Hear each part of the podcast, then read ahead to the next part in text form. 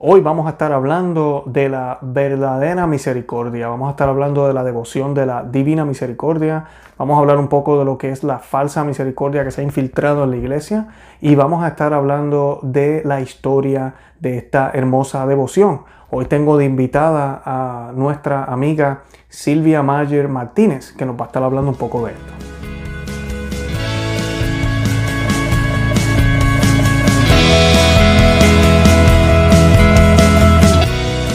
Bienvenidos a Conoce, Ama y Vive tu Fe. Este es el programa donde compartimos el Evangelio y profundizamos en las bellezas y riquezas de nuestra fe católica. Les habla su amigo y hermano Luis Román y quisiera recordarles que no podemos amar lo que no conocemos y que solo vivimos lo que amamos. Hoy vamos a estar hablando de la divina misericordia, lo cual no es solo la devoción, es mucho más que eso, ese es el tema de hoy. Vamos a estar hablando muchísimo de lo que es la conversión, el verdadero arrepentimiento, vamos a hablar del sacramento de la reconciliación o de la confesión, vamos a estar hablando de lo que es necesario para realmente poder recibir misericordia del Señor.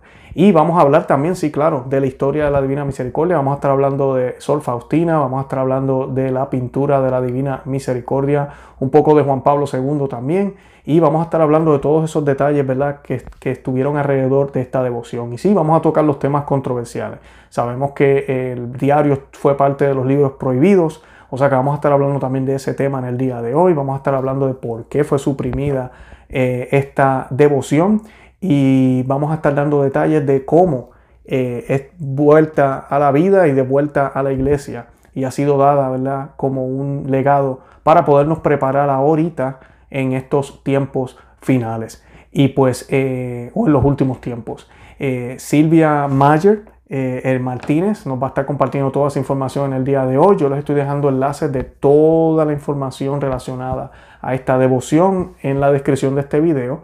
Y además de eso, pues yo los invito a que visiten también el nuestro, conoceama.com. Después que vean este video o mientras lo vean, les pido que le den me gusta, que le den, eh, que lo compartan en los medios sociales y que le digan a otros, ¿verdad?, que existimos, que lo compartan. Y sin más preámbulos, los dejo con esta fantástica conversación que tuve con eh, la señora Silvia. Hoy tengo una invitada muy especial por primera vez aquí en el canal. Sé que ella ya ha estado en otros medios, posiblemente ustedes la conocen. Posiblemente no, no importa. Hoy tenemos a la señora Silvia Mayer Martínez, que nos va a estar acompañando hoy. Ella es una persona muy preparada, ella eh, nos va a estar hablando hoy de la Divina Misericordia, pero no tan solo de la devoción de la Divina Misericordia, sino que nos va a estar hablando un poco de lo que realmente es la misericordia. Como ustedes saben, hay muchas malas interpretaciones de lo que es la verdadera misericordia y qué es lo que exige. Ella se derrama completamente, nuestro Dios es todo misericordia, pero nosotros tenemos que poner de nuestra parte. Y de eso es lo que ella nos va a estar hablando hoy, de cómo prepararnos para esa segunda venida del Señor, qué es lo que tenemos que hacer para estar listos, para poder realmente obtener esa misericordia que el Señor quiere para nosotros. Nos va a hablar un poco de la devoción, nos va a hablar también de la imagen de la Divina Misericordia, eh, por qué fue prohibida, nos va a estar hablando del diario de Sol Faustina, para los que conocen y los que no conocen van a conocerlo hoy, que fue condenado por la iglesia en cierto momento. Ella nos va a estar hablando de esa controversia y cómo es que deja de ser condenado. Y pues también nos va a estar hablando del rol de Juan Pablo II, del Papa Juan Pablo II, y la chispa que encendió todo esto en Polonia. Polonia ahorita mismo es crucial en la historia y ella nos va a estar hablando de eso. Para que tengan un poquito eh, de idea, ella me pidió que no hablara mucho de ella, pero yo no le voy a hacer caso. Así que ella es graduada del Instituto de la Divina Misericordia de Juan Pablo II en Massachusetts, en Estados Unidos. Estudió también a fondo teología eh, y el mensaje auténtico de la Divina Misericordia. Está graduada de la Escuela de Espiritualidad eh, del Cenáculo de Nuestra Señora de la Divina Providencia, que de por sí es patrona de mi país, de Puerto Rico, eh, donde estudió también dirección espiritual y, y, otras espiritualidades. También tiene un certificado o certificación, disculpen, de los ejercicios espirituales de San Ignacio de Loyola y actualmente también está estudiando, y eso me encanta, yo soy igual, yo también estoy estudiando eh, teología con Faustinum, una asociación de laicos dedicados a expandir el mensaje de Dios y de la misericordia. Y pues ella es licenciada de Administración de Empresa. No te dije, Silvia, yo tengo un MBA y una maestría en Administración de Empresa también. Es lo que hago todos los días. Soy gerente y es mi trabajo administrar un centro de distribución. Así que, pues, qué chévere, aunque lo tuyo es más en comunicaciones internacionales para negocios y turismo. Así que, Silvia, bienvenida a Conoce, Ama, Vive tu Fe. ¿Cómo te encuentras? Muchísimas gracias. Pues estoy muy contenta, Luis, de estar en tu programa. Muy contenta porque lo veo mucho y tengo un, mensaje que dar. Se me hace a mí tan importante que estoy muy ansiosa por hacerlo. Qué bueno, qué bueno. Bendito Dios. Bueno, antes de comenzar, como siempre hacemos, me encanta la imagen que tienes de Fátima a tu espalda este, y esa es mi, mi, virgen, ¿verdad? Bueno, la virgen es la misma, ¿verdad? Todas las vocaciones. Eh, todos somos muy guadalupanos, pero la mía es la de Fátima, de verdad que sí. Eh, muy, muy devoto a Fátima. Ella es la patrona de Conoce, Ame, Vive tu Fe. No sé si lo sabía, Silvia. Nosotros empezamos eh, un mayo 13 del 2018, comenzó el blog y luego se convirtió en podcast unos meses después. Yo lo que hacía eran audios nada más. El Señor me puso en la en el corazón quisiera los videos, comencé a hacer YouTube en el año pasado y aquí estamos hasta el, hasta el, hasta el día de hoy. Y, pero todo comenzó en mayo 13 y lo hicimos con esa intención porque Fátima es la, nuestra protectora. Los tiempos que vivimos tienen que ver mucho con Fátima e inclusive Fátima y lo que vamos a estar hablando hoy es muy relacionado. Muchísimo. Así que pues nada, eh, para, vamos a invocar la presencia de la reina para que el Señor, nuestro Señor Jesucristo se manifieste a través de las palabras de Silvia, a través de las palabras mías y para que abra el corazón de todos los miles que van a ver este programa. Y esta oración la vamos a hacer en el nombre del Padre y del Hijo y del Espíritu Santo. Amén.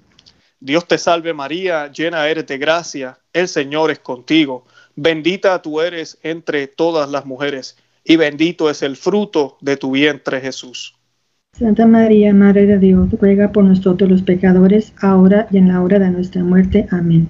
Amén. En el nombre del Padre y del Hijo y del Espíritu Santo. Amén. Bendito sea Dios. Bueno, Silvia, eh, ¿qué me puedes decir? Vamos a estar hablando de la historia. A mí me gustaría comenzar primero que nada. ¿Por qué se le llama divina misericordia? ¿Por qué no se dice la buena misericordia? o no sé, otro, otro adjetivo. ¿Por qué se le dice divina misericordia. ¿Qué es la divina misericordia? Bueno, es una, una, pregunta muy buena y en el más o menos en medio del programa te voy a explicar a qué conclusión llegó Juan Pablo y por qué le puso como le puso él. Perfecto, perfecto. Y, y cómo, ajá, adelante. Quería empezar con una cita bíblica para ya poner los cimientos para el resto de la, de la charla. Si me ayudas, por favor, necesito que me leas Mateo 24, Ajá. 29 al 31. Ok, del 29 al 31. Y dice, Mateo 24, 29 al 31. Después de esos días de angustia, el sol se oscurecerá, la luna perderá su brillo, caerán las estrellas del cielo y se bambolearán los mecanismos del universo. Entonces aparecerá en el cielo la señal del Hijo del Hombre mientras todas las razas de la tierra se golpearán el pecho, verán al Hijo del Hombre viniendo sobre el cielo con el poder divino y la plenitud de la gloria. Enviará a sus ángeles que tocarán la trompeta y reunirán a los elegidos, elegidos de los cuatro puntos cardinales, de un extremo al otro del mundo. Palabra del Señor. Te lo vamos, Señor. Entonces aquí el énfasis quería poner, ¿cuál es la señal del Hijo del Hombre? Claro que es la cruz, ¿verdad? Entonces eso lo va a mencionar este, Faustina ahorita en su diario también, por eso quería en que en el cielo irá a aparecer la señal del Hijo del Hombre, que es la cruz. Eh, por favor, síguele con el 32 al 35. 32 al 35, y dice, aprendan esta lección de la higuera cuando están ya tiernas sus ramas y empiezan a brotar las hojas, ustedes saben que se acerca el verano. Asimismo, cuando ustedes noten todas estas cosas que, se, que les he dicho, sepan que el tiempo ya está cerca a las puertas. En verdad les digo, no pasará esta generación hasta que sucedan todas estas cosas. Pasarán el cielo y la tierra, pero mis palabras no pasarán. Dice, cuando ustedes noten estas cosas, ¿cuántas cosas no estamos notando ahorita? Mm. Estamos viendo la pandemia, estamos viendo el desempleo en los Estados Unidos, estamos viendo cantidad de cosas, ¿verdad? Se, oye hablar del, nuevo orden mundial, de la falsa iglesia, tantísimas cosas, ¿verdad? Entonces ahí, y también es importante para que entienda la gente por qué es importante la divina misericordia, ¿no? Por favorcito, te encargo el número 36.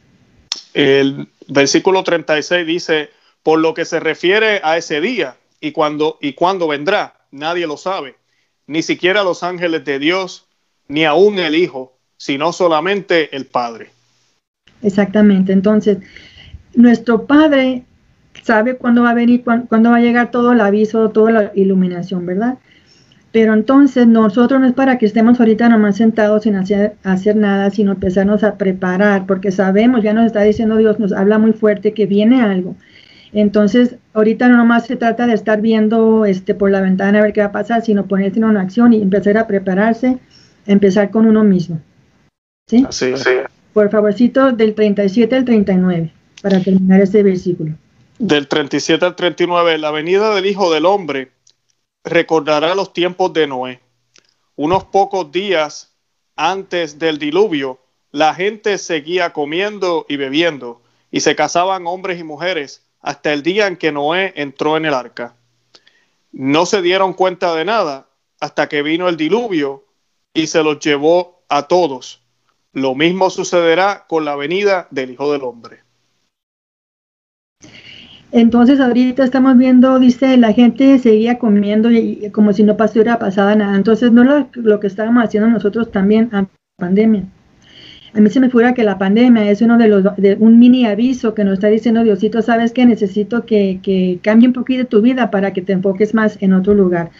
Muchas personas están captando eso, incluso hablé con un sacerdote, dice que mucha gente que se está confesando, le dicen que tienen años que no se confiesan y que de repente se les viene a la mente muchas cosas de su pasado que ya, ya habían o pensaban que habían este, olvidado, ¿verdad?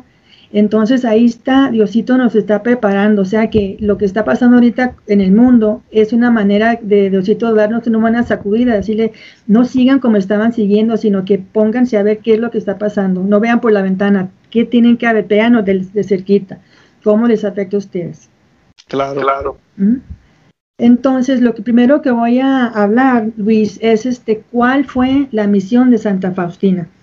Muchas personas creen que nomás este, se trata de la devoción de rezar una coronilla, que está muy bonita la coronilla, se trata de la hora de misericordia a las tres, que se tarde una novena, pero no se trata nomás de eso. El mensaje más grande que nos dejó Sor Faustina fue de que Dios la está usando a ella para preparar al mundo para su segunda venida, que es algo mucho más grande que nomás estar rezando la, la, coronilla, ¿verdad?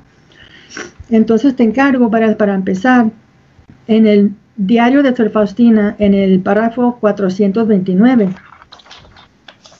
Ajá. Verá lo que está muy interesante lo que le dice. Le dice claramente Dios a Faustina que es su misión. Dice, esto fue el eh, dice 429 de mayo de 1935. Sí. Eh, ¿Quieres que lo lea completo? Por favor. Ok.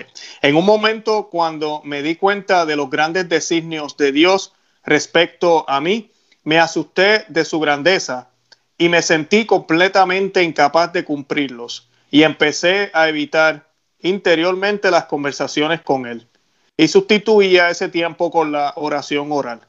Lo hacía de humildad, pero pronto conocí que no era una verdadera humildad, sino una gran tentación de Satanás. Una vez, cuando en lugar de la oración interior comencé a leer un libro espiritual, oí en el alma estas palabras explícitas y fuertes. Prepara, preparas al mundo para mi, disculpen, prepara al mundo para mi última venida. Estas palabras me conmovieron profundamente y aunque fingía como si no las hubiera oído, no obstante las comprendí. Las comprendí bien y no tenía ninguna duda al respecto.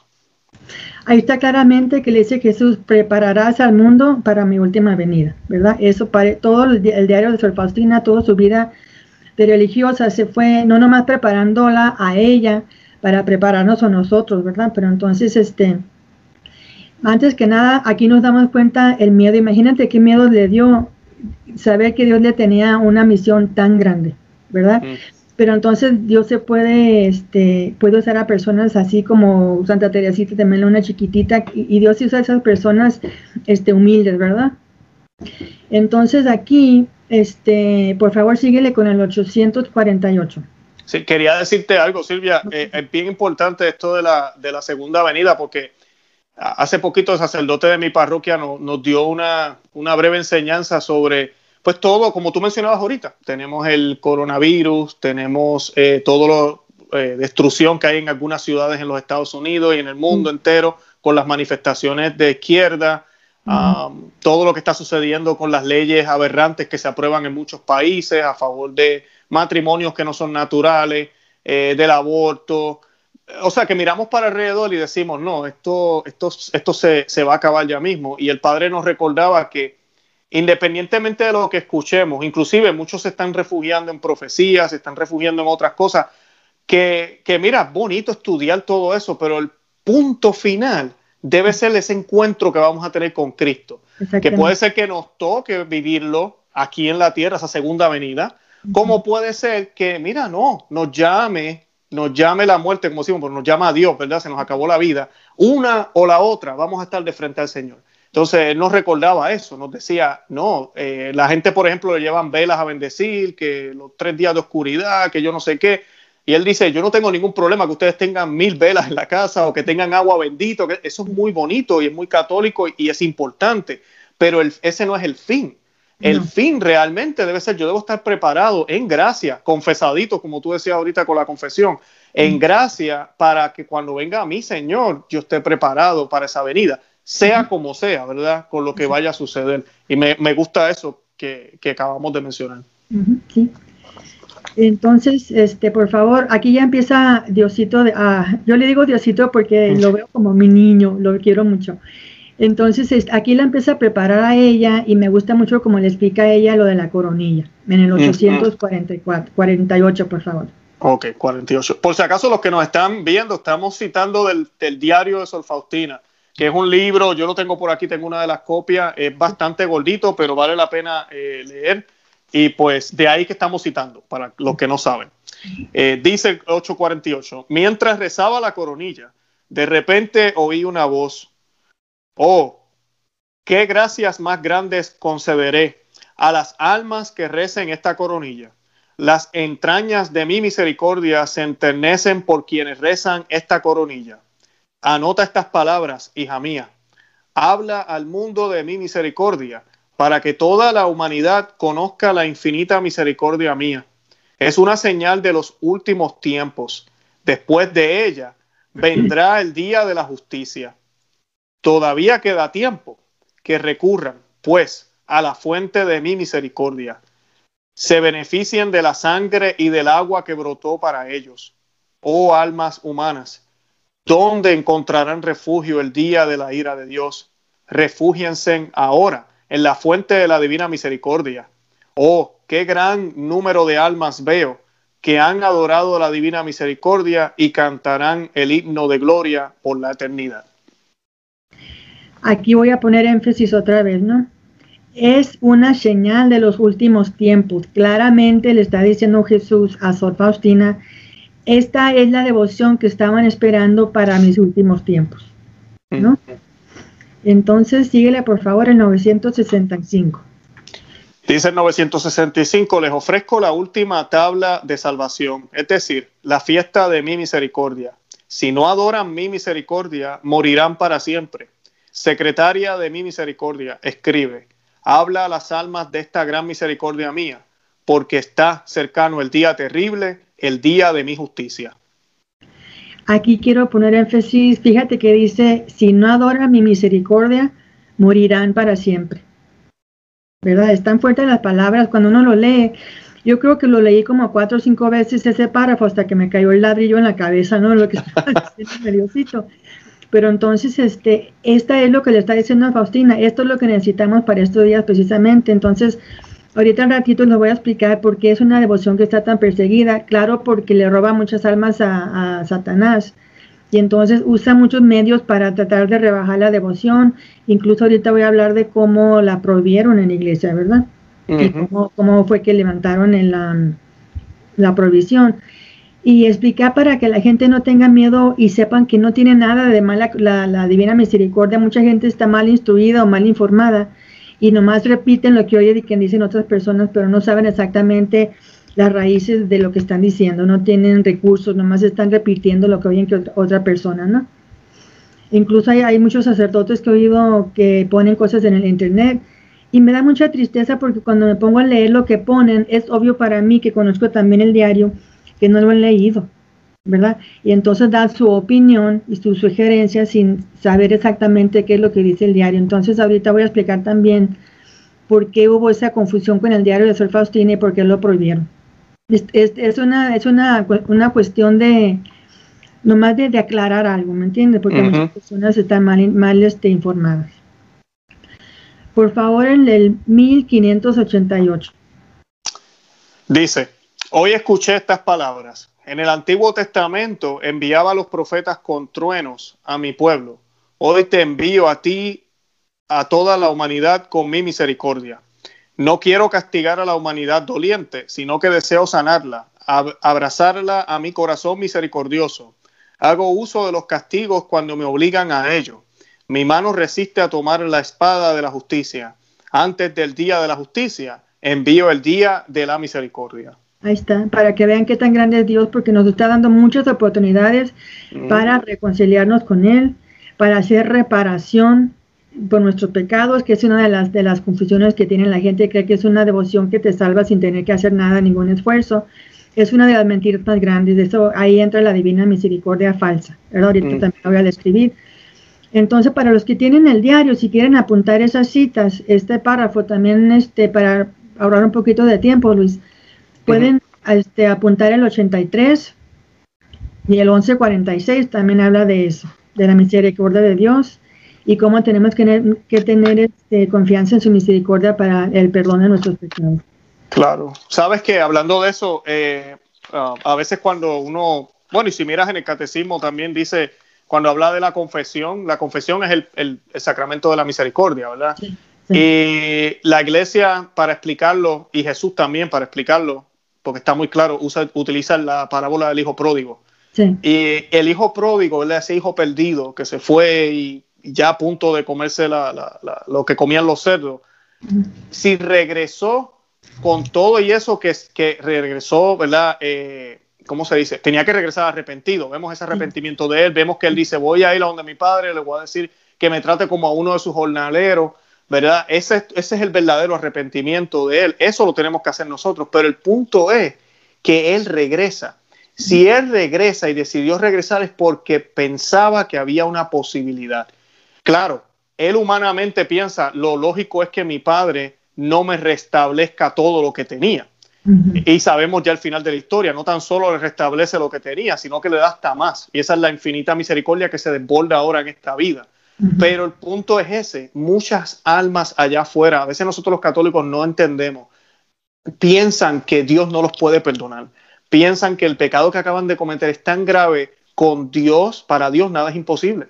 Entonces, eh, pero es difícil de comprender humanamente y eso es lo que el Señor nos está diciendo. Y en el numeral que tú citabas ahorita, que habla de la justicia, sí, la justicia está ahí, y la misericordia es aquí, no es después que pasemos de esta vida a la otra, es completa justicia. El Señor le va a dar a todos los que nos merecemos, porque Él es total justicia. Si usted se hizo lo que tenía que hacer, usted va a ser bendecido. Si usted no hizo lo que tenía que hacer, usted va a ser maldito, lo dice la palabra de Dios.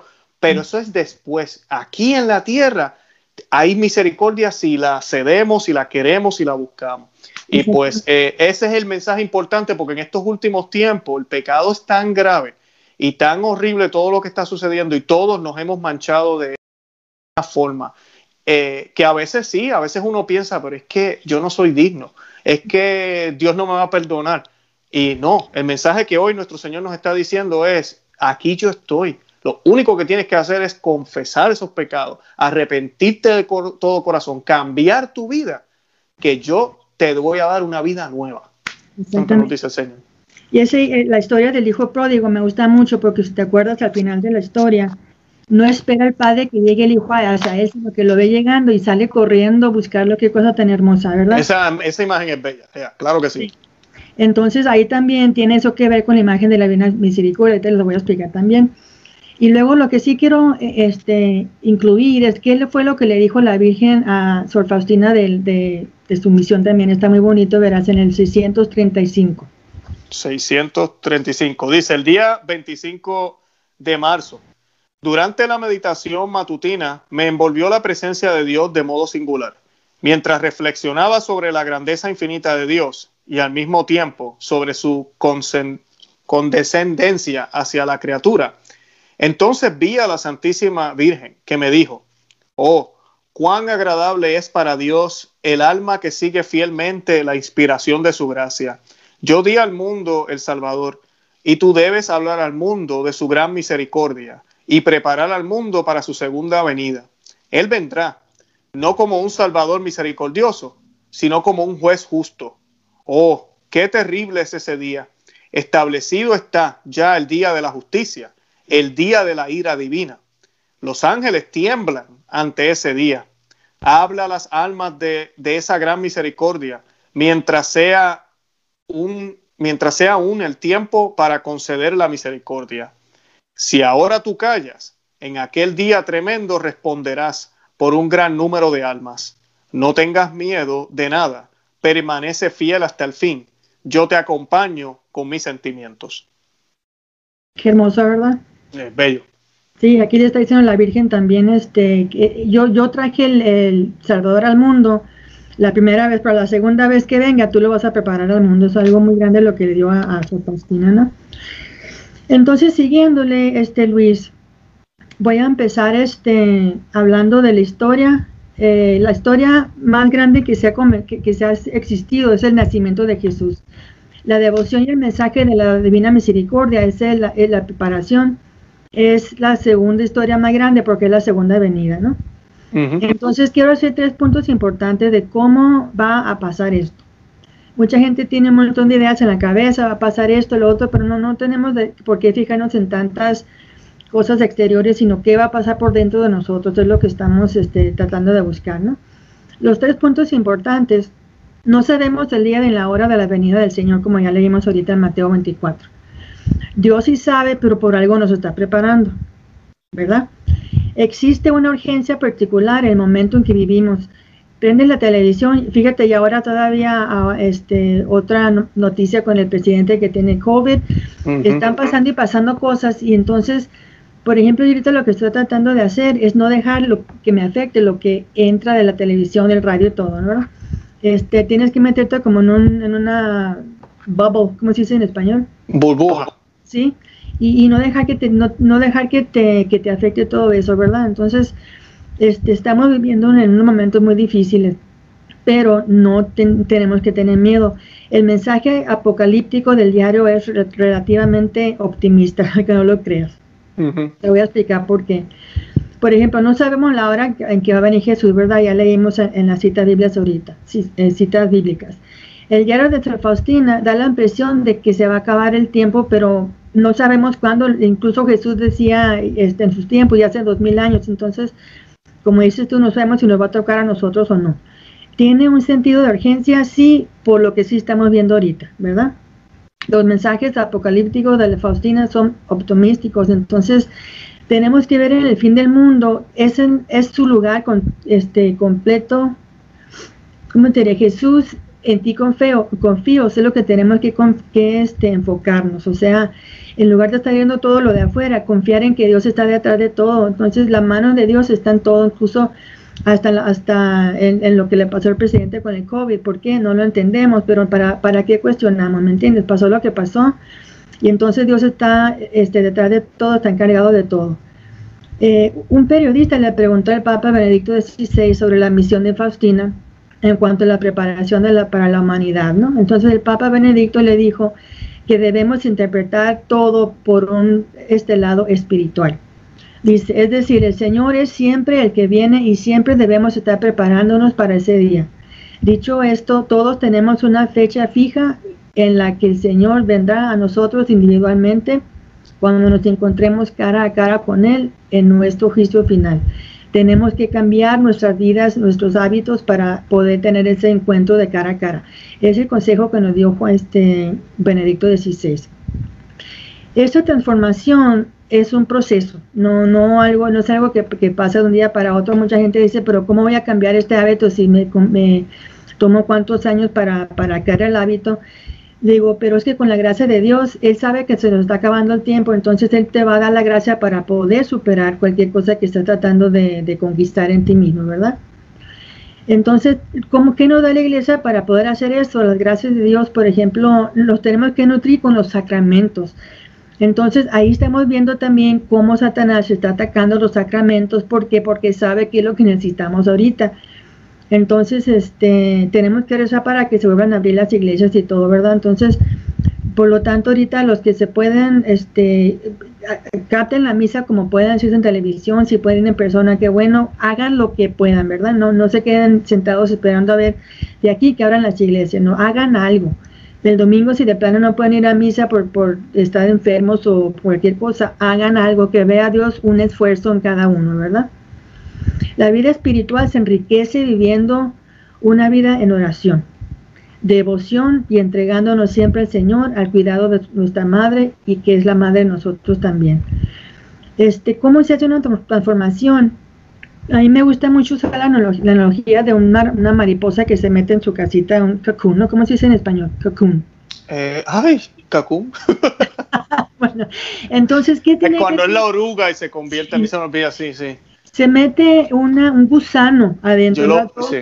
todos, somos un gusano, así ya de cuenta nos metemos en una, en una casita que nos hace Diosito. Búscale ahorita bien.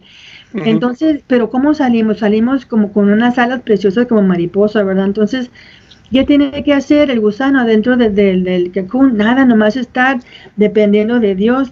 Capullo. capullo, ok. Eso me sale aquí. Entonces, este, realmente no tenemos que, hacer mucho, sino de estar sentados en Dios, dejar que Él trabaje en nosotros, ¿verdad?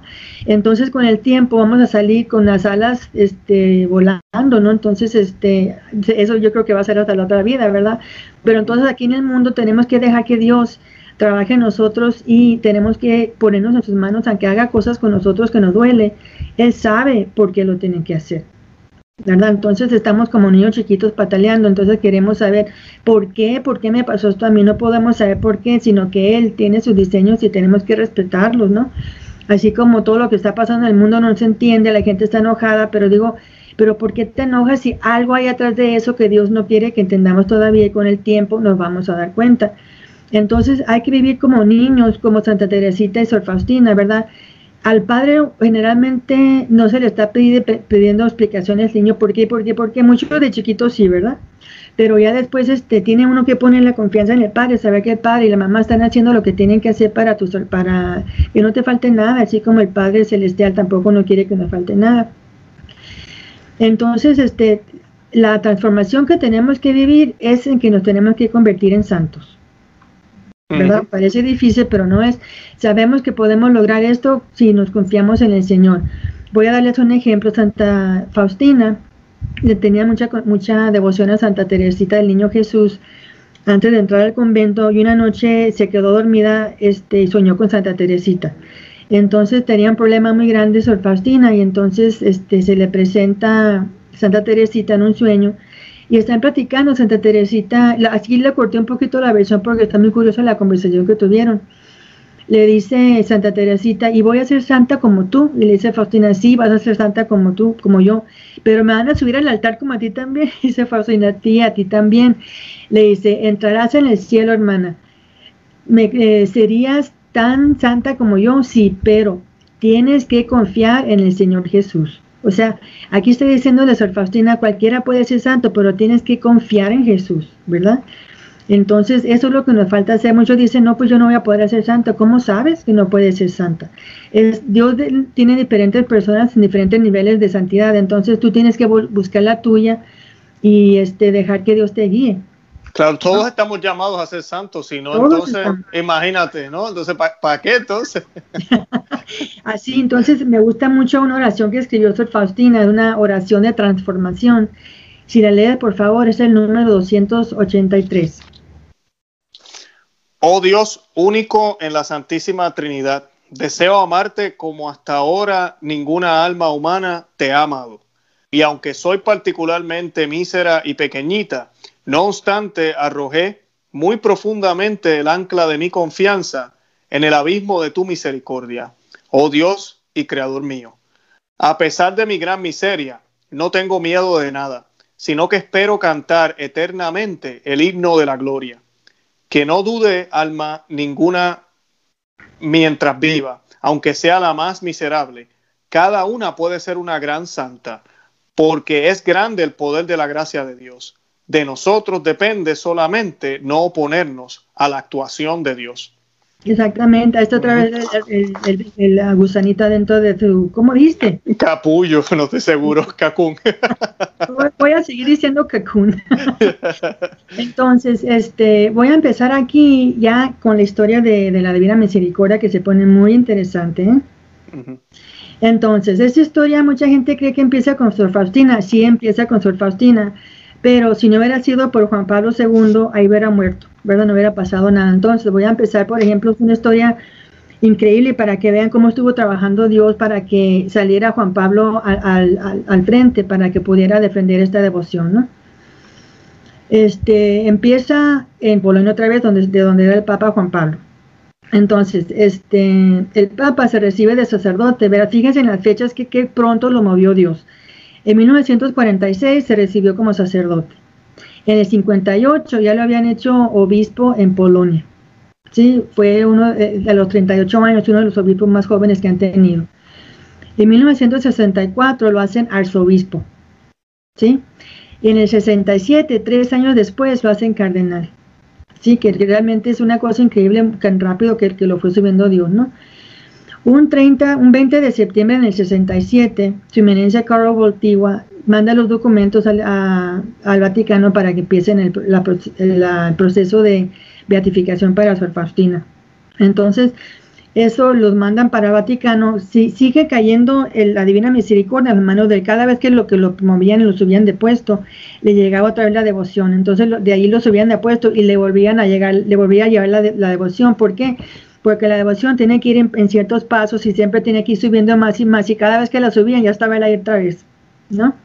Entonces, algo muy curioso que, que, que, también este, me fijé, el cardenal Albino Luciani, por ejemplo, fue el papa primero que duró 33 días nomás como papa antes del papa Juan Pablo, ¿no? Entonces, mm. este, ahí está, no sé por qué Dios permitió que pasara eso, hubiera sido mejor que pusieran a Juan Pablo desde un principio, ¿verdad? Pero entonces como el que tenía que ser eh, en esos tiempos era Juan Pablo, Diosito tuvo que llevarse con él este, al, padre de Juan Pablo I, ¿no? Entonces, este, ese año, a los 33, 40 días más o menos, el 16 de octubre en el 78, sale Carol Waitigua como el Papa segundo, Juan Pablo II. Entonces, voy a empezar aquí unas, pocas de las controversias para que veamos cómo pudo este, él lograr que le quitaran este, la provisión a, esta devoción, ¿no? Por ejemplo, este, en 1950 la devoción la prohibieron en Polonia, no, dejaban que, que este, hablaran de la devoción, no dejaron que lo hicieran en iglesias, entonces la, el diario de Sor Faustina lo pusieron en el índice de libros prohibidos. Ahorita les voy a explicar por qué. Entonces, este, yo sabía que Sor Faustina iba a necesitar mucha ayuda, claro, le tuvo que poner este, un confesor, el padre Andros, y le puso a un director espiritual, el Miguel Chopoco, que también ahorita es beato, lo van a canonizar. Entonces, este, lo que pasa con Sor Faustina es esto, ¿verdad? Que el demonio estaba muy enojado porque estaba haciendo el diario. Entonces, una vez que estaba el padre Chopoco, se fue a la Tierra Santa y no, no pudo ella consultar con él este, tuvo una visión de un ángel que le dijo que cogiera el diario y lo quemara. Entonces cogió el diario, mucha gente no sabe esto, cogió el diario y lo quemó, ¿no? Lo, lo, aventó a las llamas, entonces ya después que aventó el diario a las llamas se le apareció Satanás, le dijo, no era ángel, fue Satanás el que le dijo que quemara el diario. Entonces, cuando vuelve el padre Chopoco de, de, la Tierra Santa, le da una buena regañada porque pues tenía que haber consultado con él antes de hacer algo así, ¿verdad? Entonces el padre le pone como penitencia que vuelva a escribir el diario. Entonces muchas de las cosas este, ya se le habían olvidado porque ya las estaba escribiendo de memoria, no en el momento que le pasaron. ¿verdad? Entonces ahí ella hay, hay, cosas que se le pasaron, también tuvo que ver con la interpretación de cuando lo estaban viendo el diario, ¿no? Muchas experiencias nuevas, este, ya había notado ella, por ejemplo, recordaba más o menos cosas, pero no se acordaba exactamente de las palabras de Jesús. Entonces, si no puso las palabras de Jesús exactamente, puede ser que no haya entrado bien en la, en la teología. Entonces, los, los teólogos este, leyeron el, diario y dijeron, no, pues algo falta aquí, pero es que sí faltaba porque quemó el diario y ya lo hacía de memoria, ¿verdad? Entonces, en el 378 empieza ella a hablar con, este, habla ella, describe su manera de escribir, por ejemplo, llegará un momento que en esta obra Dios recomiende tanto, parecerá ser completamente destruida. Y sí es cierto que pasó eso. Y luego dice, sin embargo, esta destrucción es solo aparente, ya que Dios no cambia lo que ha establecido una vez. ¿Cuándo sucederá esto? No sé. ¿Cuánto tiempo pasará? No sé. ¿Cuánto durará? No sé. Ella nomás le estaba diciendo a Dios que va a parecer que esta devoción se va a estar este, destruyendo, ¿verdad? En cierta manera sí se destruyó porque no dejaban que la, que la, que la estuvieran de, este, spreading. Sí, que la, que, Dios mío, que la compartieran, que la rezaran, que... Entonces, uno de los problemas fue también, por ejemplo, eh, ella muere en 1939, ¿no? Y tal como dijo ella en su diario, empezó la Segunda Guerra Mundial, mundial y entonces fue el año que ella murió, fue cuando invadió este, Alemania a Polonia. Entonces, estaba Alemania, y por mejor dicho Polonia, al norte de la, de la ¿cómo se dice? cortina de hierro, y Italia estaba al sur. Entonces, Juan Pablo sabía, bueno, Carol Wojtyła sabía que si mandaba el diario al Vaticano antes no iba a llegar porque pues, como estaba la, la, cortina esa de hierro, no iban a dejar los nazis que pasaran el diario. Entonces estuvo este 20 años el diario, entonces este no sabían dónde estaba y, creen que pues este Carol Wojtyła sí sabía este dónde estaba, ¿verdad? Entonces, por eso no lo mandaban al Vaticano año, antes, por eso 20 años estuvo, nadie sabía dónde estaba el diario pero fue por eso, porque estaba la Segunda Guerra Mundial, entonces no podían hacer nada con él y sabía Juan Pablo que si lo mandaba, o perdón, Carl Wojtyła no iba a llegar al Vaticano. Entonces fue una manera de proteger la, el diario y quedarse con él un rato, ¿no? Entonces, este, mucha, una de las cosas, este, controversias, este, muchos sacerdotes que, que estaban de no estaban de acuerdo con esto, estaban diciendo que Juan Pablo estaba forzando la, divina misericordia porque como ya estaba grande, estaba volviendo al nacimiento de su fe, de su familia. Es, lo, es la excusa que ponían, ¿no? Y luego, por ejemplo, los rayos de la divina misericordia son rojos y blancos, igual que los colores de la, de la bandera polaca. Entonces también los nazis estaban pensando, no querían que, se descifrara la, la divina misericordia, la imagen, porque ellos estaban convencidos que dentro de la imagen de la Divina Misericordia había algún recado escondido. ¿Entiendes? Por los colores de la, de la, la, ¿cómo dice? Este, bandera de ojos y blancos, pensaban que dentro de la imagen estaban escondiendo algún mensaje este, privado para, para otras personas, para el mal, ¿me entiendes? Entonces, me, hablas de la original, de la pintura original. sí. sí. Entonces, este, ya después con los esfuerzos de, Juan Pablo, este, mandó todo al Vaticano otra vez, ya que era este, el cardinal. Y un 15 de octubre de 1978, este, le quitan lo prohibido a la devoción, entonces ya puede empezar a descifrarla. Entonces, este, ya le da mucho gusto a Juan Pablo porque él fue el que fue el Vaticano y habló con el cardenal Ottaviani para que empezaran el proceso de, canonización ¿no? de Sor Faustina. Entonces, Ottaviani sí lo apoyó, le dijo, ¿sabes qué? Sí lo vamos a hacer, pero tenemos que hacerlo pronto antes de que se empiecen a acabar todos los testigos. Entonces, muchos sacerdotes dicen también que Juan Pablo la forzó la, Divina Misericordia por cuando era papa, pero entonces no puede ser porque quitaron lo prohibido de la devoción abril del 78 y Carl Wojtyła no fue papa hasta octubre de ese año, entonces él no fue el que empujó la, la devoción que es una de las controversias más grandes que, oigo yo, ¿verdad? Pero no, es cierto, no puede ser porque las fechas no están bien. También piensan muchos, este, muchas personas tradicionales que este, está esta devoción tratando de reemplazar el Sagrado Corazón, la devoción del Sagrado Corazón. No es cierto, o sea que el, corazón de, Jesús, Sagrado Corazón, es de reparación, el amor, ¿verdad?, que nos tiene a nosotros. Y entonces Jesús es la manera que fluye la misericordia del corazón de la Divina Misericordia. Es el mismo corazón, dos lados de, la misma moneda, pero no, Jesús no tiene dos corazones, es el mismo. Entonces, es absurdo pensar eso, que, estamos tratando de reemplazar la, la, el Sagrado Corazón, no es lo mismo, no es lo que estamos tratando de hacer. Entonces, el Sagrado Corazón, ahí se busca la reparación y el consuelo en el corazón misericordioso de Dios. Entonces, se derraman las gracias en el mundo por nuestra conversión y santificación. Jesús tiene un, solo corazón y varias facetas. Son dos lados de la misma moneda, no tiene más de un corazón. Entonces les quería explicar un poquito, porque muchas personas dicen, bueno, ¿por qué tantas imágenes y qué fue lo que pasó, verdad? La original viene siendo esta. ¿La pueden bien ver?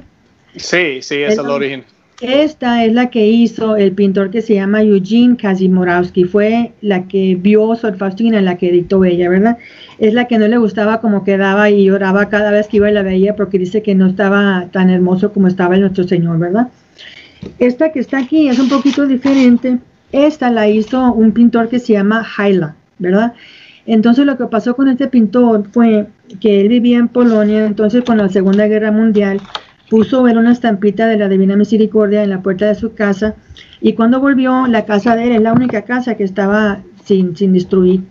Entonces fue al convento con las monjitas para darles las gracias, darles eh, su testimonio le dijo, ¿qué puedo hacer yo para ayudarles? Porque quiero darle algo a Dios, le da la gracia por haber este, no, no abandonando a mi familia en la Segunda Guerra Mundial, no, no nos quedamos sin hogar con muchas personas, ¿qué les puedo dar? Entonces, como era pintor, las monjitas le dijeron, pues sabes que la, la, pintura original de la Divina Misericordia está en Lituania, en Vilnius, si nos puedes hacer una para nosotros aquí para la capilla de, de, de Cracovia.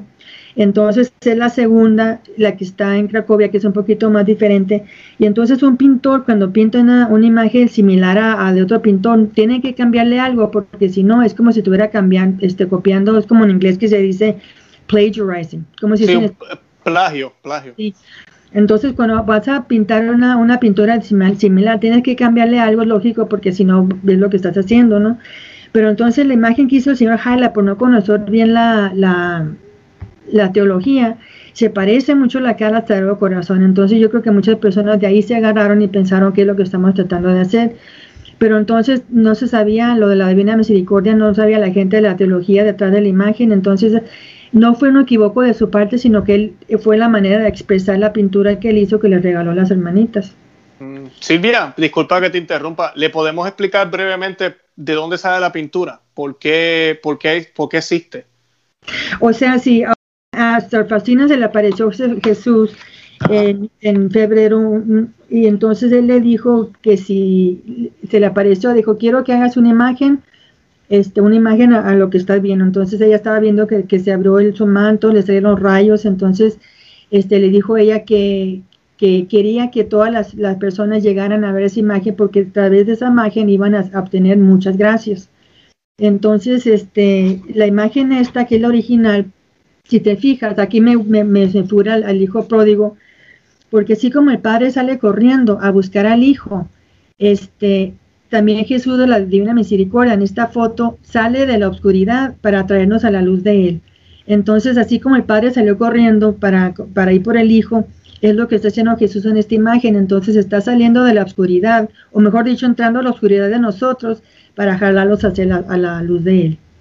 Entonces me gusta mucho esa imagen este, porque me recuerda del, del hijo pródigo, ¿no? Qué bien. Entonces, este, otra cosa que, que muchas personas creen que está, es errónea, dicen que estamos tratando de reemplazar el rosario con la coronilla de la Divina Misericordia. Eso tampoco es cierto. No, no para nada. Y mucha gente dice eso, que porque el rosario se tarda para, para rezar 20 minutos y la coronilla está más cortita, que se o sea, sacan cada cosa y dices, bueno, pues de dónde cogieron, no sé quién sabe, ¿verdad? Pero eso no tiene nada que ver. Siempre que me toca ver que gente recen el rosario en grupo, siempre siguen con la coronilla. Yo nunca veo que, quiten el rosario para poner la coronilla. No, ¿sabes qué, Silvia? En mi parroquia, que es muy tradicional, nosotros, por ejemplo, mañana por la mañana, vamos, es primer sábado, y mi parroquia se llena. Los primeros sábados del mes y el primer viernes de cada mes, ¿verdad? Por el Sagrado Corazón de Jesús y el Inmaculado Corazón de María. Pero eh, siempre que se hace Santo Rosario, se reza la Divina Misericordia al final. Eh, ambas devociones están ahí, no, una no interfiere con la otra. Se observa, claro, la de Sagrado Corazón tuvo una historia ya de siglos, ¿verdad?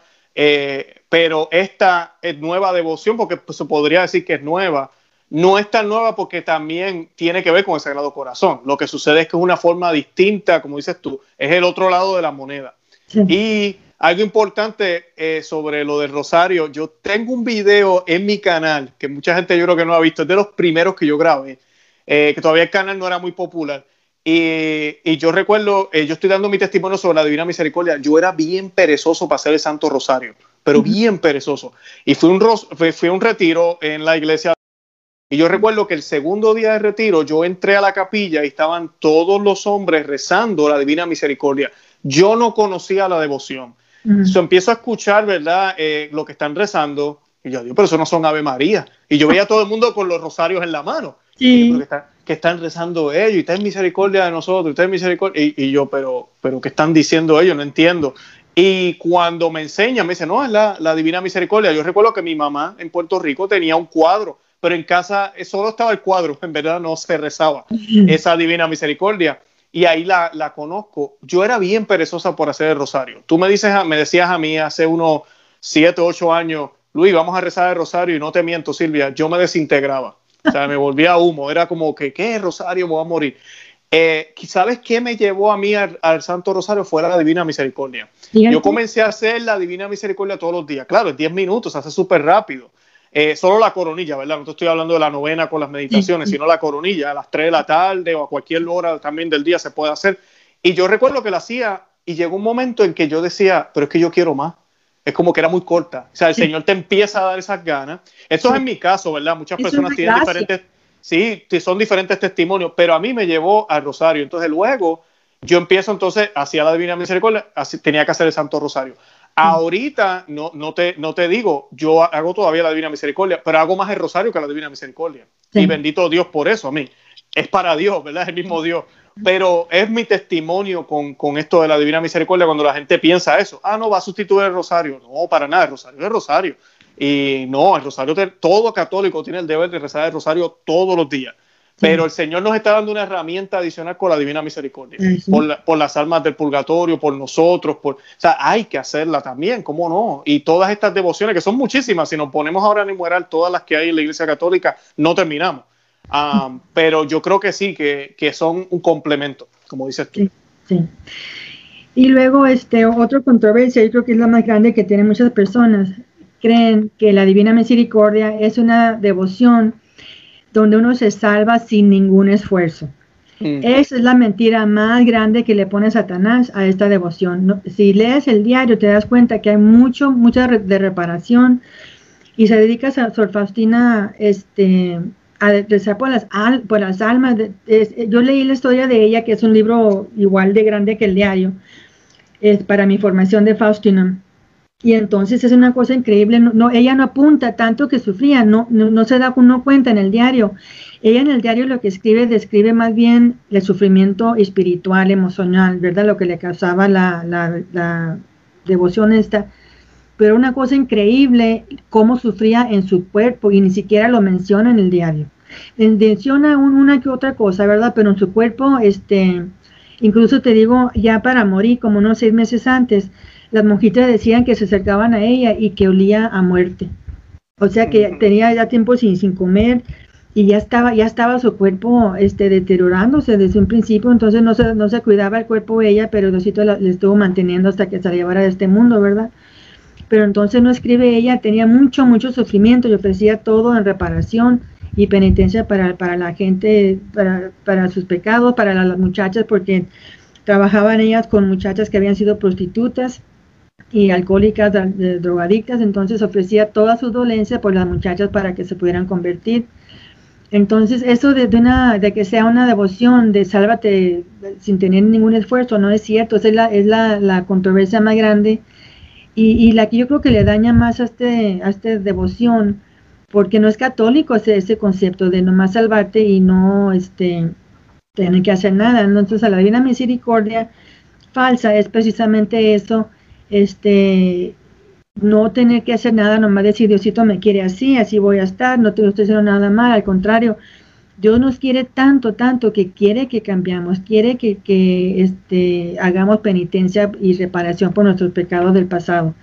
Entonces una manera buena de empezar a hacer eso es, con la confesión y empezar a hacer una, un examen de conciencia diario, ¿verdad? Mientras hace uno el, examen de conciencia, te va a dar cuenta, Dios te va a dar iluminando, diciendo dónde es lo que tienes que cambiar, qué hay en tu interior, en tu vida pasada que, que no le agrada a Dios, que tienes que cambiar Muchas veces te puede tener un pecado en el pasado y nunca se te ocurre pedir perdón, porque cuando estabas en ese pecado no se te ocurría que estabas haciendo algo mal. Mm. ¿Entiendes? Entonces, ahora que Dios te va revelando que estás haciendo algo mal, entonces ya, este, ya pídele perdón, ya empieza confianza. Ahora están pidiendo los sacerdotes que hagan una confesión, pero que hagan una, una confesión general de toda su vida. O sea, si te acuerdas, por ejemplo, de los 10 a los 15 años, de los 15 años a los 20, cuando te fuiste a estudiar, de recién casado, de, soltero, pon diferentes etapas en tu vida para que Dios te ilumine qué hay en tu pasado que no le agrada a Él. Tienes que jalar este, las, las hierbas de la raíz, pero entonces muchas veces no nos damos cuenta que tenemos problemas ahorita porque nunca jalamos la raíz, la raíz sigue creciendo, entonces tenemos que pedirle a Dios la gracia para que nos ayude a buscar en nuestro interior qué hay en el pasado que todavía tenemos que cambiar, tenemos que sanar. Entonces la divina misericordia auténtica es eso, ¿verdad? Saber que Dios te quiere, pero este, pedirle las gracias y le ayude la fortaleza para poder superar eh, tus, tus uh, defectos. ¿Verdad? Exacto. No, hay que la mentira de la falsa misericordia, como le llamamos, ¿verdad? no tiene que ver nada con la devoción. Me, gusta que, lo, que, lo, estés diciendo. Sí, esa mentira se ha infiltrado en la iglesia y uno conoce a veces gente que dice así, inclusive hay que orar mucho por los sacerdotes porque el demonio les juega trampas a ellos. Y a veces la manera en que ellos predican a veces es como que no te preocupes, no, no, no hay ni que bautizarse, Dios los ama. O sea, no, o sea, ¿de qué tú estás hablando? O sea, Dios puso un orden y tenemos que seguirlo. Eso no es la divina misericordia, eso no es lo que el diario de San Faustina dice, eso no. es lo que nos enseña esta devoción, al contrario. Esta devoción lo que nos lleva es a motivarnos a arrepentirnos, porque sabemos que su misericordia es infinita. Entonces yo quiero arrepentir quieres arrepentirte. Por ejemplo, me gusta mucho la historia de la mujer que, que, que le iban a pedrar de la prostituta, ¿verdad? La mujer que cogieron en, en adulterio, ¿no? Entonces que cuando empiezan a, levantar la piedra, le dice Jesús que tire la primera piedra el que no tenga pecado, ¿verdad? Empiezan todos a tirar la piedra y se van y la mujer se queda sentada sola, le dice que si dónde están los que se están condenando, le dice, no está nadie, Señor. Entonces le dice, entonces yo tampoco te condeno. Pero ahí, Luis, no es un punto, es una coma, porque debe de decir, yo tampoco te condeno, de aquí en adelante no vuelvas a pecar. Entonces la divina misericordia falsa es el punto que te dice yo no te condeno. ¿Quién soy yo para juzgar? ¿Verdad? Y lo dejan ahí. La coma es la, la, la divina misericordia auténtica. Ve y no vuelvas a pecar. Entonces ahí nos da, Dios todas las herramientas que necesitamos espirituales para no poder, no volver a pecar. Tenemos las misas, este, muchas personas yo conozco que empiezan a ir a misa y, como no pueden soltar todavía un pecado mortal, por ejemplo, van a misa, no comulgan, pero están recibiendo ya de la palabra de Dios. Entonces es una manera este, de, empezar con una conversión, a ponerse despacito, a buscar de su interior y limpiarse hasta el último polvillo que encuentra uno. ¿Verdad? Entonces ahí este, es la diferencia de, de, la divina misericordia y la falsa, es un punto, una coma. El punto dice, este, yo, yo, no te juzgo, punto, es la falsa de misericordia. La auténtica es la coma, yo no te juzgo, coma, pero ve y ya no vuelvas a pecar. Y entonces todas las herramientas que nos da Jesús, la iglesia, este, los sacramentos, ¿verdad? Para las gracias, porque muchas personas tienen este, muchas cosas eh, que pues, como dices tú, cosas feas que dicen, Dios no me puede perdonar a mí con todo lo que he hecho. Claro que puede, porque Él está viendo tu corazón arrepentido. Entonces, le da más gusto a Dios ver una persona este, que, que piensa así, ¿verdad? ¿Quién, ¿Quién me va a perdonar? Y que vayan y le piden perdón de otra manera, le da más gusto todavía a Él. Mm. ¿Verdad? Entonces, este, esas son las controversias más grandes que he leído yo eh, pues, en diferentes medios, ¿verdad? Y lo que sí me doy cuenta es que, por ejemplo, el diario de Sor Faustina lo critican, pero no lo leen porque los comentarios que hacen, es obvio para mí, que lo conozco también, que no, no lo leyeron antes de, de, hacer esos comentarios, ¿verdad? Y ahorita voy a dar otros ejemplos de por qué fue lo que pasó con su diario. Entonces, ¿por qué crees tú que el demonio este, no quiere esta devoción? Mm, porque sabe que nos va a llevar a arrepentirnos, a cambiar. Exactamente. Entonces, por ejemplo, aquí, si me ayudas por favor con una lectura, eh, vamos a hacer mm, el, um, vamos a hacer el número 812.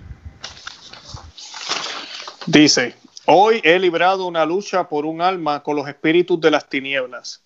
Qué odio tremendo tiene Satanás por la divina misericordia veo cómo se opone a toda esta obra. Así. Y luego en 412 por la mañana, cuando fui a la capilla, oí en el alma la voz. Estás unida a mí y no tengas miedo de nada. Pero has de saber, niña mía, que Satanás te odia. Él odia muchas almas, pero arde por el odio particular hacia ti, porque arrancaste a muchas almas de su poder. Entonces ahí está, Satanás no quiere que se, que se salga esta, esta devoción, especialmente la auténtica, entonces por eso usa a ciertas personas para que la desacrediten, ¿no? Entonces, este, se, ve aquí que Dios, este, Satanás odiaba a Sor Faustina. Entonces, ¿por qué? Porque le arrancaban tantas almas. Entonces, este, te encargo también el 764, por favor. Oh, si en, si en esta causa no hubiera una gran gloria de Dios ni el provecho para muchas almas, Satanás no se opondría de este modo, pero él intuye lo que va a perder. Ahora he comprendido que lo que Satanás odia más es la misericordia. Ella es su mayor tormento, pero la palabra del Señor no pasará. La palabra de Dios es viva. Las dificultades no aniquilan las obras de Dios, sino que demuestran que son de Dios. Exactamente. Entonces ahí ya nos estamos dando un poquito de cuenta qué es lo que está pasando con la Divina Misericordia, ¿verdad? Y por qué está perseguida y por qué está tan mal entendida. Entonces, este, Juan Pablo II, el Papa de la Gran Misericordia, mientras estaba en la tumba de Sor Faustina en Dagoniki en 1997, que es la, la, la imagen donde está Haila, en Cracovia, eh, dijo esas palabras, dijo él, dijo, no hay nada que el hombre necesite más que la divina misericordia. Ese amor que es benevolente, que es compasivo, que eleva al hombre por encima de su debilidad ante las infinitas alturas de la santidad de Dios. Entonces el mismo Juan Pablo nos está diciendo, no hay nada que necesite el mundo más que la divina misericordia. Eso fue cuando era, ya era papa, cuando estaba él en Cracovia, cuando fue a, este, a la tumba de Sor Faustina, donde tienen las reliquias, ¿no? Este, en 1958 se comenzaron a cumplir las profecías de Sor Faustina de que la devoción y que se iba a empezar a, pues, a condenar, ¿verdad? Me hace muy feo decir que la condenaron porque no lo puedo creer. Entonces, los factores que entraron para, por qué lo condenaron, eh, Sor Faustina misma escribe en que ella no sabía escribir muy bien, incluso nomás fue la primaria, fue como uno o dos años. Entonces, que acuérdate tú cómo escribías cuando habías estudiado dos años nomás. Así estaba escrito el diario de Sor Faustina. Entonces, muchas veces estaba lo, eh, mucha muy mala ortografía, estaba escrita fonéticamente y luego la puntuación estaba todo mal. Entonces, imagínate, cogían el diario hombres que estaban súper instruidos, ¿verdad? Con mucha educación y leían esto, decían, pues, ¿qué es esto, verdad? ¿Quién escribió esto? Entonces, este, eso no fue una de las cosas que entró porque no le creían al diario. Entonces, hubo muchos malentendidos. Por ejemplo, ahorita leemos el, diario de San Faustina y sabemos que las palabras de nuestro Señor están más, más este, oscuras y las de ella no. Pero acuérdate cuando los, sacerdotes estaban leyendo lo que escribió ella, no estaba así, entonces no sabían dónde empezaban las palabras del Señor, dónde empezaban las de Faustina. Era un enredo. Entonces muchas veces cuando ella se estaba refiriendo a Jesús, pensaba que se estaba refiriendo a ella misma. Entonces era una blasfemia, ¿verdad? Pero entonces después que se pusieron a estudiar bien, estaban, vieron pues qué, lo, qué es lo que estaba pasando con el diario. Entonces dio mucho lugar a malas interpretaciones. No hubo, no había cronología, ningún orden, porque acuérdate que había quemado el, diario y el segundo pues estaba hecho de memoria, entonces este, tuvo mucho que ver. Este, este Juan Pablo II nos dice, como ya después que fue este arzobispo, dijo, le mandó a un sacerdote jesuita que se llama Ignacio Rosiski para que él se pusiera a estudiar bien los, uh, las escrituras de Sor Faustina y al principio le dio flojera al sacerdote dijo pues que flojera una monjita que cree que se le aparece a Jesús y luego se puso a leer el diario, las primeras 10 páginas dijo pues qué es esto, ¿no? Entonces fue con el cardenal, le dijo pues que no, no, que si no le daba mejor otro proyecto, entonces le dijo no, tú lo vas a hacer. Entonces, este, cuando él terminó el, el libro, se lo lleva a Juan Pablo y él llegó a la conclusión de que la, dice que es la divina misericordia, aquí está tu respuesta, dice, es la confianza en Dios. Llegó a la conclusión que era la esperanza basada en la fe y expresada en el amor. Hmm. Fue a la conclusión que llegó ese señor y fue lo que le reportó Juan Pablo, que se me hace bella las palabras. Llegó a la conclusión que era la esperanza basada en la fe y expresada en el amor. Entonces Juan Pablo, este, cuando él leyó eso, le agregó él también que la misericordia es el segundo nombre para el amor. Hmm. ¿Ves? Ahí están las dos respuestas, la respuesta que, que, me hiciste al principio. Entonces ya después este, seguimos con, la, con el proceso de beatificación. Este, eh, Juan Pablo le tocó hacer todo eso cuando era cardenal. En abril del 78 ya quitaron todo lo que estaba prohibido. Este, la Congregación para la Canonización de los Santos declaró que la notificación de la prohibición ya no era vinculante, ¿no? Entonces, este, dice Juan Pablo, en el diario de Sor Faustina, te encargo que leas, por favor, el 1732. Y dice, mientras rezaba por Polonia, oí estas palabras he amado a Polonia de modo especial, y si obedece mi voluntad, la enalteceré en poder y en santidad. De ella saldrá una chispa que preparará el mundo para mi última venida. ¿Quién crees que es esa chispa? Pues la Divina Misericordia. Sí, pero ¿quién? Bueno, tenemos, de, Polonia tenemos a Sor Faustina y tenemos a Juan Pablo II, ambos, ¿no? Yo le pregunté a una monjita este, de, de, Polonia, porque estoy en contacto con ellas, porque estudio con Faustina. Yo les pregunté que si era nomás Juan Pablo, me dijo la monjita, es Juan Pablo, pero Juan Pablo dice que fue Sor Faustina, sin embargo, todos somos la chispa, porque ellos, ellos empezaron el fuego, nosotros cada vez que estamos descifrando la, la mensaje, este, estamos siguiendo la chispa, o sea que todos somos la chispa, siempre cuando nos llegue, nos llegue al corazón, nos empieza a, quemar ese fuego del Espíritu Santo y al darlo todos somos la chispa también. Pero si salió de Polonia, ¿no? Sabes que, que, Polonia ahorita es uno de los países que más está eh, peleando esta batalla contra ¿verdad? todo el orden mundial y todo esta... los otros días el, el, presidente de ellos o gobernador, no sé cómo le llaman, creo que presidente, eh, fue y visitó una de las, de las iglesias y consagró de nuevo el país a la Santísima Virgen María. Eh, eso es extraño verlo en estos días, ¿no? Ver un presidente haciendo eso. Eh, Polonia sí es la chispa en muchos aspectos, en este aspecto católico, pero también en ver un gobernante a nivel político haciendo eso es escándalo para mucha gente, los critican, eh, no, no va mucho, varios meses estuvieron haciendo el Santo Rosario por toda la frontera de Polonia, porque ellos se están oponiendo a todo lo que la, ONU quiere que ellos hagan. Y pues es parte de eso. Y algo importante, yo en unas charlas que tuve la oportunidad de ir allá en la parroquia, una señora explicaba que para cuando fueron las apariciones de, de la Divina Misericordia, en Polonia, no es el Polonia que nosotros vivimos ahora, en Polonia se practicaba el aborto. Eh, porque los comunistas, sí, los comunistas cogieron a Polonia como de, como decimos, este, de eh, ratón de laboratorio, rata de laboratorio, y tenían eh, burdeles, había un lugar de Polonia donde todos los ricos se juntaban. estamos hablando de que en ese ambiente es que Sol Faustina empieza a tener estas apariciones. So, ella estaba viviendo en un mundo que tal vez es muy parecido para nosotros ahora.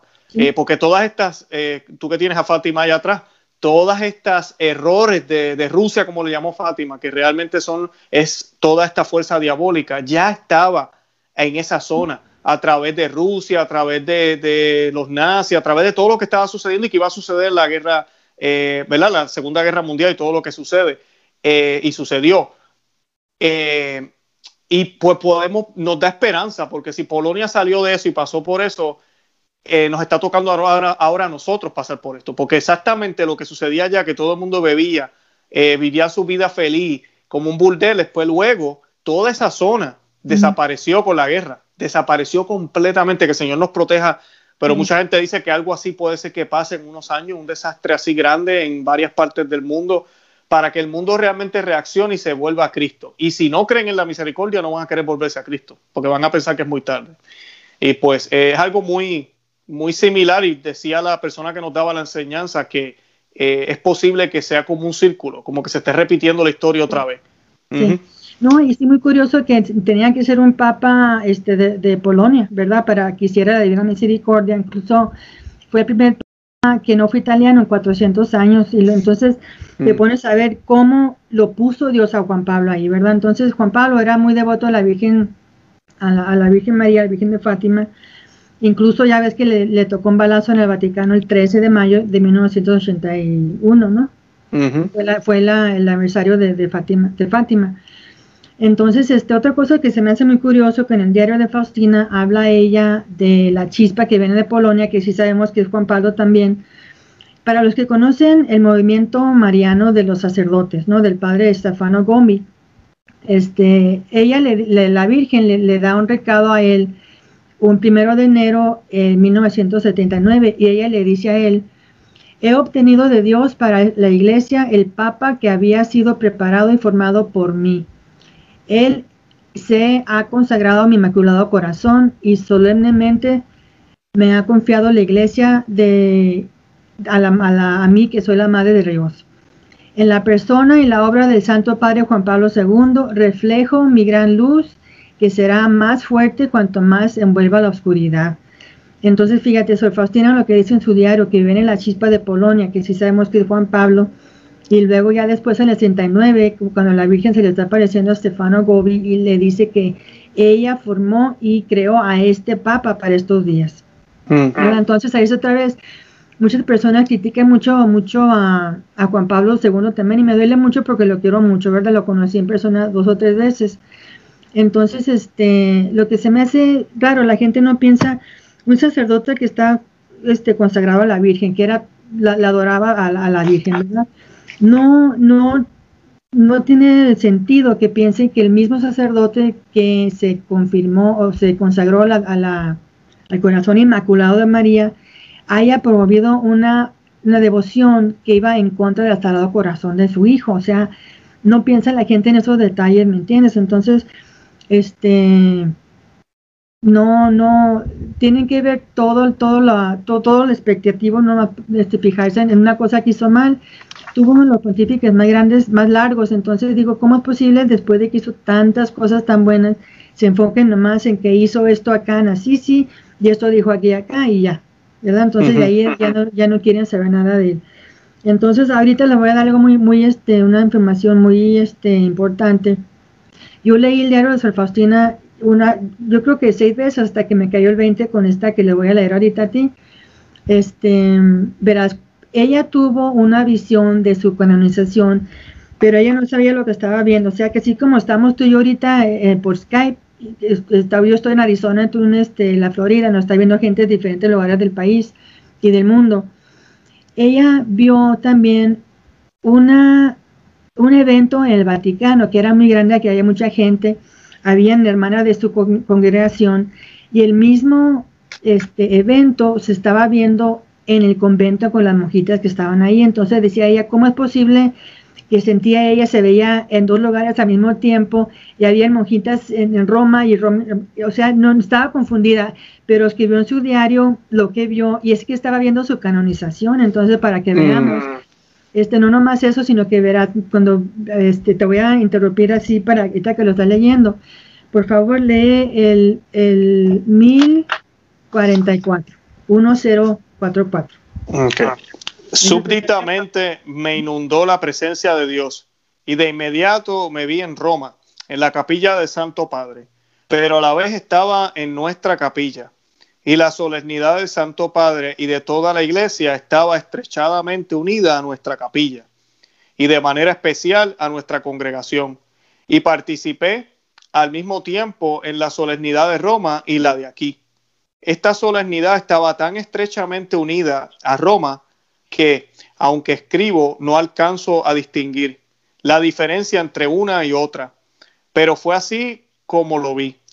Todos participaban en esa solemnidad con gran alegría y muchos recibieron lo que había deseado. La misma solemnidad tenía lugar en Roma, en un bello templo, y el Santo Padre, con todo el clero, celebraba esta solemnidad. Y de repente vi a San Pedro que se puso en el altar y el Santo Padre. ¿Qué decía San Pedro? No pude escucharlo, pero vi que el Santo Padre comprendía sus palabras. Wow. Ajá, este, eso fue lo que, lo que nunca, nunca había puesto atención cuando dice, y de repente vi a San Pedro que se le puso entre el Santo Padre y el altar y le dijo algo en el oído, y, pero el Papa entendió lo que le estaba diciendo. Entonces, este, el Papa Juan Pablo deja la huella este, como el Papa de Misericordia, ¿no? Entonces, en el momento que, que se le acerca este, San Pedro, se ve ella que, dice las palabras y empieza a decir ella, él, ¿verdad? Que está este, autenticando la, la, Divina Misericordia para que haga la fiesta cada, cada domingo de misericordia. Y entonces muchos sacerdotes se enojaron porque no habían quedado en eso. O sea, siempre saben lo que va a decir el Santo Padre en una misa, pero en esa ocasión él ni él sabía que iba a decir eso, porque él no sabía hasta que se iba a presentar este eh, San Pedro para decirle que hiciera eso en ese momento, ¿no? Entonces e, eso se me hizo muy, muy interesante. Y luego verás, por ejemplo, lee la última, que es el mil, 1045, eh, por favor. Sí, dice, de pronto algunos eclesiásticos que desconozco empezaron a examinarme y a humillarme, o más bien lo que había escrito. Ajá, pero veía que Jesús mismo me defendía y les hacía comprender lo que no sabían. Así es, entonces para que vean los sacerdotes que la estaban criticando, entonces dijeron, ¿Por qué hizo eso? Este Juan Pablo proclamó el primer domingo de misericordia por la Iglesia Universal el mismo día que la canonizó, canonizó a ella. Y entonces los sacerdotes muchos se enojaron porque no habían quedado en eso y además se pusieron a, criticarla a ella porque pues todavía estaba muy fresco lo del diario de ella que habían quitado la provisión. Y entonces este fue cuando eh, le empezaron a atacar más a Juan Pablo, cuando, hizo eso, pero sin embargo, él, eh, aquí se ve que fue San Pedro que le dijo que hiciera eso, por, eso lo hizo, él no tenía pensado hacerlo, sino que San Pedro fue que le dijo que proclamara ese domingo de misericordia una, fiesta universal en la iglesia, entonces ahí fue parte de la confusión también, pero si lee uno el diario de Faustina te das cuenta por qué lo hizo, ¿ves? Porque le dijo este, San Pedro que lo hiciera. Entonces, este, ahí está lo de, lo de la canonización de ella que lo pudo ver, ¿verdad? Entonces... Eh, es interesante, eso, eso es este, profecía, básicamente. Ella está viendo algo que no, que no había sucedido todavía. Y lo que se me hizo una cosa increíble, mucha gente no sabe que Juan Pablo cuando falleció el 2 de abril del 2005, falleció en un domingo, en la vigilia de domingo de misericordia. De la misericordia, sí. Sí, yo me acuerdo que estábamos en, la iglesia, estábamos preparándonos yo para la, para la novena, porque ya estábamos la novena en, alto. Entonces, este, eh, esa tarde, cuando fuimos a rezar la, Divina Misericordia, era el último, el último día, y fue cuando dijo una señora, se acaba de morir el Papa, y nos quedamos todos helados, pues, pero el día que es significante, ¿verdad? También la gente no se pone a pensar, en esos detalles está la mano de Dios también, entonces no puede haber una equivocación aquí, porque son muchas cosas lo que pasaron y ahorita son pocas cosas las que les comenté, pero el que, el, que lee el diario se da cuenta, salen cosas y dice, no puede ser, no puede ser. Entonces era profeta también Sor Faustina. Entonces, este, eso fue algo muy grande lo, de San Pedro, porque muchos dicen, pues que no, no, lo pueden creer, no quieren, no quieren tener una razón para algo porque prefieren no creerlo. Entonces pueden decir, bueno, no es cierto lo del diario, entonces no puede haber sido San Pedro, sin embargo pasó todo. ¿Verdad? Mm. Hubo la colonización, este, lo, lo proclamó como fiesta de, Divina Misericordia, entonces, este, muchas veces la gente no quiere entender porque no quieren este, aceptar que están mal. Entonces no, no quieren saber que dónde está la controversia, mejor quieren, quieren seguirle pensando como piensan, ¿no? Entonces, este Juan Pablo, este, ya ves que tenía el, el, el, Día de Juventud Mundial que me fascinaba ver todos los años en televisión. La hizo Sor Faustina como patrona de este World Youth Day, ¿no? Que es el Día Mundial de la Juventud. Ya después que falleció él, Juan, este Papa Benedicto lo hizo segundo patrón a él como este patrón del Día Mundial de la Juventud, porque realmente fue el fundador, no él lo hizo, sino que él puso a Faustina como la patrona y luego Benedicto lo puso él también. Este, la congregación de, de Sor Faustina, ahorita que, antes de que se me olvide, la semana pasada me llegó un correo de las monjitas, me están diciendo que están muy perseguidas. Eh, de todas las monjitas que están en el convento, 40 monjitas cayeron con el COVID. Entonces, se están aliviando, pero imagínense las que quedaron bien, este, están haciendo el trabajo de todas, entonces este, necesita mucha oración ahorita. Es una congregación increíble que ha crecido por toditito el mundo. Faustina Marita es una organización para laicos, no es una tercer orden, pero es una organización que te da formación, mucha teología para que sigas estudiando la, Divina Misericordia. Entonces, este, tienen retiros, hace como dos, tres semanas me tocó un retiro en, inglés a la, a la una de la mañana tenía mis pláticas, porque era Polonia y que me quedaba dormida. Tenía una plática a la, a la una de la mañana, una a las tres y luego la misa a las cinco de la mañana, que eran como las siete de la noche de ella, ¿no? Estuvo exhausto, pero estuvo una cosa increíble, estuvo muy bonito el retiro. Y entonces ya para terminar, les quería comentar también que ahorita los este, sacerdotes Marian, Helpers of the Immaculate Conception, andan buscando firmas para personas para, para ver si la hacen a Faustina doctora de la iglesia también. Entonces, este, si quieres, luego te mando el enlace para que lo pongas en tu canal, para que la puedan firmar la petición por internet, para que la puedan hacer este doctora de iglesia también. Claro que sí. Yo quería decir algo sobre la devoción rapidito, que a mí me tocó mucho cuando apenas estaba entrando otra vez al catolicismo. es una de las devociones, nosotros como laicos no podemos ofrecer la misa, obviamente, solo lo hacen los sacerdotes. Pero lo bonito de esta devoción es que se hace, no es igual que la misa, no estoy diciendo que es igual y que vale igual, no me tomen a mal, no estoy diciendo eso, sino que es una, es la única devoción que yo conozco que uno, ¿verdad?, ofrece al Padre a su Hijo. Uno dice, yo te ofrezco el cuerpo, la sangre, el alma y la divinidad de, nuestro Señor, ¿verdad? Por, por, los pecados, ¿verdad? Por, por todo lo, lo, que ha hecho mal la humanidad completa, ¿verdad? Eh, es exactamente lo que se hace en la misa, ¿verdad? Nosotros ofrecemos el único sacrificio que fue hecho hace dos mil años. En el Gólgota nos unimos a ese sacrificio y lo ofrecemos al Padre. Y, es exactamente lo que sucede en la misa. Es algo, es una devoción muy eucarística, es una devoción que, nos lleva a, a, ver ese misterio de la misa, que nosotros no tenemos la autoridad para ofrecerlo, pero ya comenzamos a tener esos sentimientos.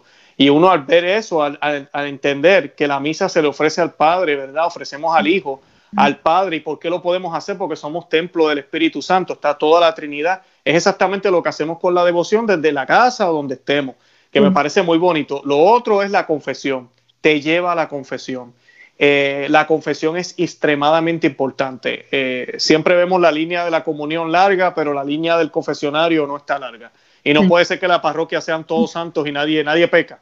Eh, imposible. O sea, nosotros debemos confesarnos y confesarnos recurrentemente. O sea, por lo menos yo le digo a mi audiencia, mínimo por lo menos una vez al mes, mínimo. Yo sé personas que lo hacen semanal, personas que lo hacen cada dos semanas. Yo diría que mínimo por lo menos una vez al mes. Sí, la iglesia nos dice una vez al año como, como obligación mínima.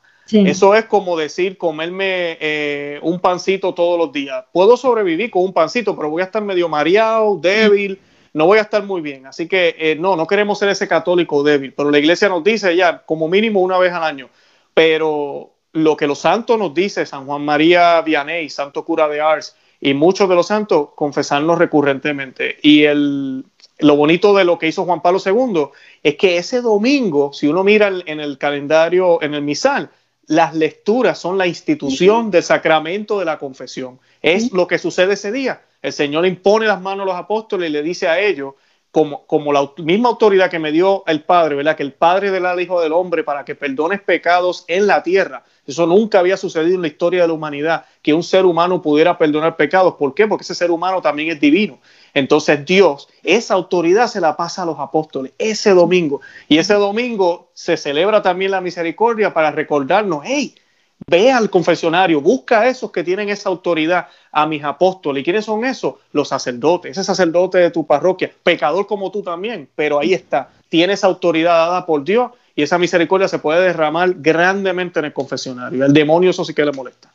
Quería añadir eso, ¿verdad? Porque pues de verdad que a mí eso me ayudó muchísimo a entender esos sacramentos eh, y parte de eso fue esta hermosa devoción de la Divina Misericordia, ¿verdad que sí? la imagen que yo tengo aquí atrás, Chuli, no está, no está correcta, tiene azul. Está preciosa, está muy bonita. Sí, sí, sí, sí. Mira, eh, Silvia, gracias un millón, de verdad, gracias por el tiempo. Este no va a ser el último programa, ah, eh, vamos, vamos a tener a Silvia, si Dios quiere, muy pronto de nuevo otra vez. Silvia, ¿hay algo más que quieras añadir, algo que se nos haya quedado para concluir? Eh, nomás ahorita que estabas hablando me quedé pensando de que esta devoción muchas personas no saben que es la única que nos dio Dios directamente. Mm. La única de Dios. Todas, todas nos la dio, por ejemplo, por medio de, de, otros santos, pero esta viene de Él, ¿verdad? Entonces, este, tiene que ver con todos los, últimos días. Si se pone a ver los detalles de la, de la novena, todos los días tiene diferentes este, propósitos, ¿verdad? Entonces, no hay ninguna casualidad de que, por ejemplo, que un día tiene que recemos por los niños, porque porque es la iglesia futura. Que por los sacerdotes, ¿por qué? Porque estamos viendo todo lo que están pasando, ¿verdad? Por los laicos, porque lo que están tibios, incluso hasta dice que, que recemos por herejes y por cismáticos. O sea que todo, eh, todo de la novena tiene que ver con ahorita, está relacionado con lo de ahorita, con los tiempos de hoy. Qué bien, qué bien. Bueno, pues Silvia, yo entonces nos vamos despidiendo, vamos a dejar todos los enlaces, envíame toda la información que tú quieras compartir con la audiencia hoy, la vamos a colocar en la descripción del, del video. También este, eh, vamos a poner el audio en podcast o los que nos escuchan, ahí también va a estar toda la información para que puedan pues hacer la firma que ella nos pidió y ver más información sobre la devoción. Eh, escríbanos cualquier pregunta, duda que tengan, dejen los comentarios y pues luego en, futuros programas tal vez le podemos contestar las dudas. Y nada, Silvia, de verdad que siga hacia adelante. No está fácil la cosa, pero este es los tiempos que nos tocaron y bendito sea Dios por eso. No hay mejor momento para ser católico que ahora, como yo siempre digo. Somos apóstoles de los últimos tiempos. Amén, bendito sea Dios. Bueno, pues Silvia, yo me despido entonces y nos seguimos comunicando. Muchas gracias, me dio tanto gusto poder este, hablar de la gente de la Divina Misericordia. Qué bien, qué bueno. Se nota, de verdad que sí. buenas noches. Bueno, buenas noches, Silvia.